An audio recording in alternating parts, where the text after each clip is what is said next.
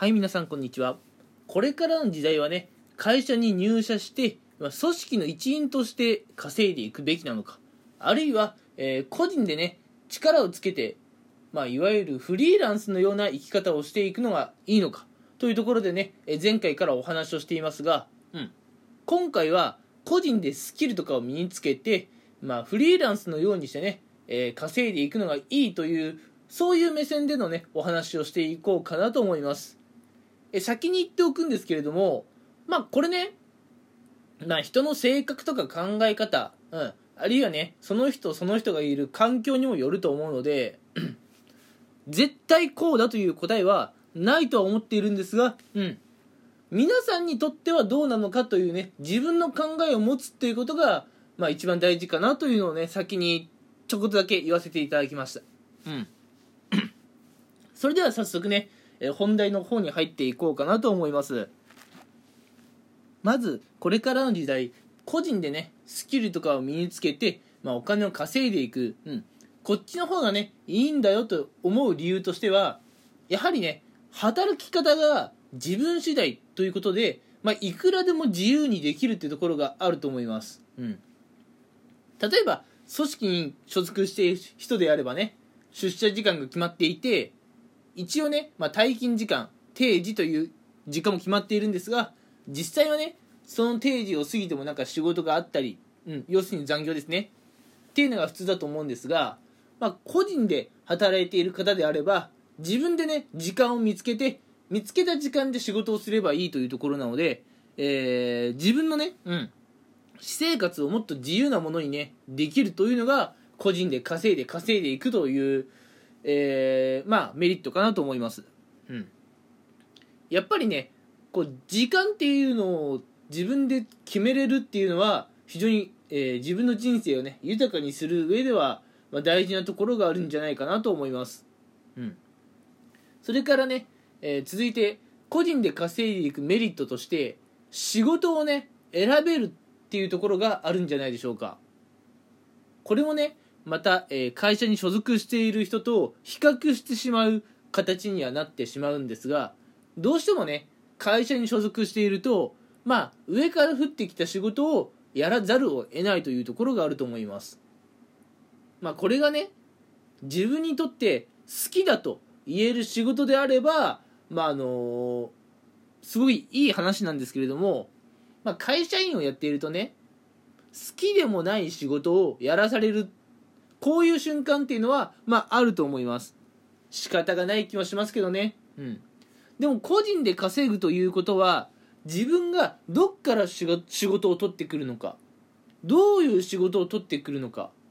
どういう形で世間リリースするのか、これらをね、自分で決めれるっていうところがあると思うんです。うん。なのでね、嫌な仕事を無理やりさせられるっていうことが個人で稼いでいく場合には、まあ、少ないかなと、うん、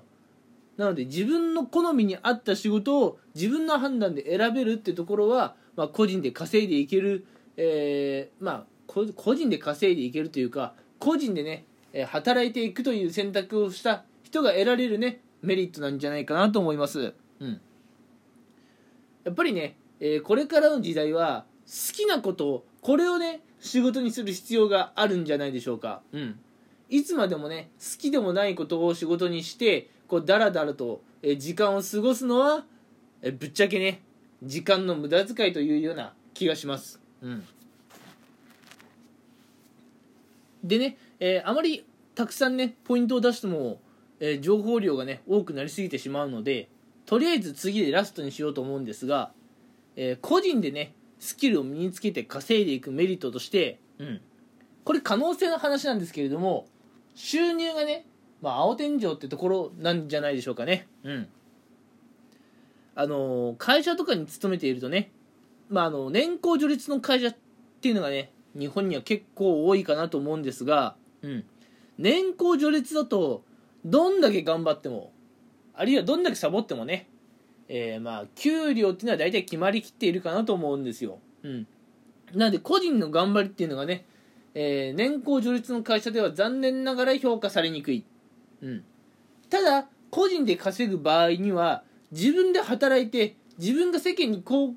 献した分それだけね収入が入ってくるので、うん。まあ、自分の頑張り次第で、まあ、安定はしないです。変動はする。かなり変動しちゃうと思うんですけれども収入のね限界っていうものをなかなか感じにくくなってくるところがあると思います。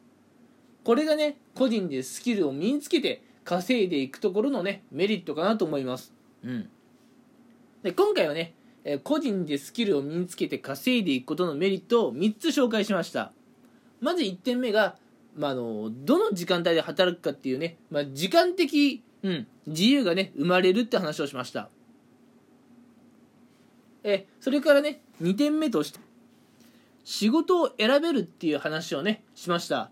うん、やっぱりこれからの時代はね好きを、え仕事にしていくのがいいんじゃないかなと思います。そうすることでね仕事をしている時間っていうのがねより一層幸せなものになってくるんじゃないでしょうか。うん。えー、それからね最後3点目としてまあ自分の頑張り次第で収入がいくらでも増えるというところですね。うん。最後の3番に関しては収入がね安定しないっていうところがちょっと残念なところではありますがまああの頑張った分だけね収入が増えるっていうのはね、まあ、年功序列でえもう辛い思いをしてきた人にとってはね朗報ですよねという感じで今回は、えー、まあ、会社とかにね入社して組織で稼ぐのがいいのかあるいはね個人でスキルなどを身につけてフリーランスのようにして働くのがいいのかっていうところでね、うん、今回は個人で働く方の、まあ、メリットっていうものをお話ししていきました。うん。まあこれ、どっちっていうね、明確な答えはないと思うんですが、皆さんはどう思ったのかってところがね、一番大事かなと思います。もちろん、私の意見に共感してくれる方もいればね、うん、こいつは何を言っているんだと、私の意見に対して、こう、反論を持つ方もいると思うんですが、それは全然 OK です。それはね、別に間違ったことではないので。ただね、私の意見が皆さんの何か考えるきっかけになれば嬉しいなというふうに思っています。それではね、今回も聴いてくれてありがとうございました。